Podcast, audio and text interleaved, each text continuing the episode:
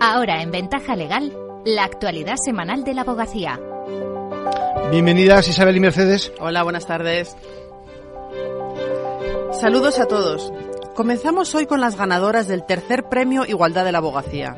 Se trata de la abogada y feminista española Ángela Cerrillos, de la presidenta del Tribunal Supremo de Puerto Rico, Maite Oronoz, y a título póstumo de María Alfonsa Aragón, la primera abogada que ejerció el cargo de juez en España. Estos galardones reconocen la labor de personas o entidades relacionadas con la abogacía en favor de la igualdad de género. Cerrillos fue presidenta de la Asociación de Mujeres Juristas Temis y de la Comisión de Igualdad, Diversidad e Inclusión del Colegio de la Abogacía de Madrid. El jurado ha reconocido su trayectoria profesional y su trabajo en defensa de los derechos de las mujeres, así como su papel en la modificación de leyes cruciales en la erradicación de desigualdades de género.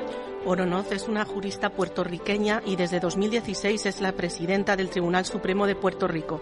Durante este tiempo ha modernizado su sistema judicial, introduciendo la presentación electrónica de todos los casos civiles y promoviendo el uso de videoconferencias, además de por su compromiso con la igualdad real. Y en tercer lugar, Aragón ha sido premiada póstumamente por toda una carrera profesional como pionera, tanto en el ejercicio profesional en su despacho como en diversos cargos públicos hasta llegar a ser jueza, defendiendo siempre los derechos de las mujeres y la igualdad. Los premios se entregarán el 6 de marzo en Madrid en un acto en el que habrá también una mesa redonda sobre el lenguaje inclusivo y otra sobre la evolución del feminismo. Se puede asistir a este evento previa inscripción gratuita entre www.abogacía.es. Y entramos ya en la quinta semana de huelga de los lestrados de la Administración de Justicia.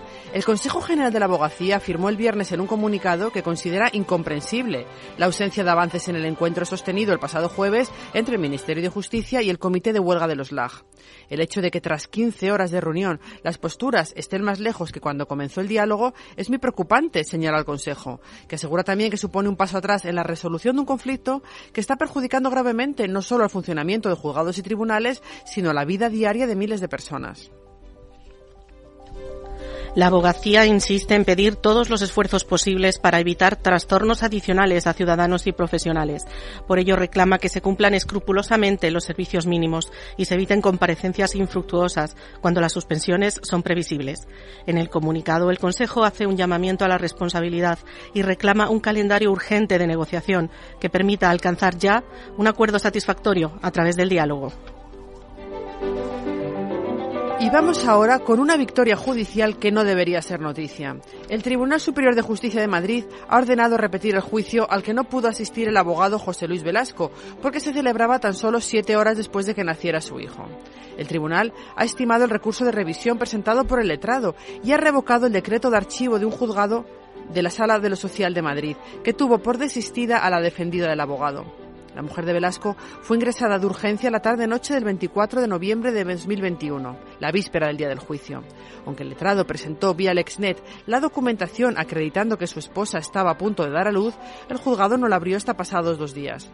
Velasco lamenta que no haya más medidas de flexibilidad y que permitan conciliar en la, la, profesión y pide la creación de un sistema rápido para comunicar automáticamente estas situaciones. Me da rabia no haber podido atender a mi mujer con una cesárea, ni a mi hijo por estar realizando más de 80 llamadas al órgano judicial sin respuesta y tener que personarme. Y quiero ser el último. Quiero que no vuelva a pasar. Ya no se trata de tener comprensión o empatía con el profesional de la abogacía, es tener sentido común. Y vamos con otras noticias breves de la última semana. La plataforma para resolver accidentes de tráfico será gratuita para los abogados. El objetivo, impulsar el uso de este canal de comunicación y agilizar el pago de las indemnizaciones a las víctimas. Sexta edición del curso de protección jurídica de las personas con discapacidad. 450 abogados comenzarán esta formación a partir de mañana 21 de febrero y hasta el 25 de abril. Lexnet se verá interrumpido del 24 al 25 de este mes. Por labores técnicas de mantenimiento y optimización de la infraestructura, con el objetivo de mejorar su rendimiento el derecho de separación del socio por no reparto de dividendos esta tarde en la conferencia de los lunes. A cargo de Eliseo Sierra, profesor agregado de Derecho Mercantil de la Universidad Autónoma de Barcelona. Puede seguirse online a partir de las cuatro y media, previa inscripción gratuita en formacionabogacía.es. Y con eso terminamos por hoy. Hasta la semana que viene. Muchas gracias, Mercedes. Muchas gracias, Isabel. Muchas gracias.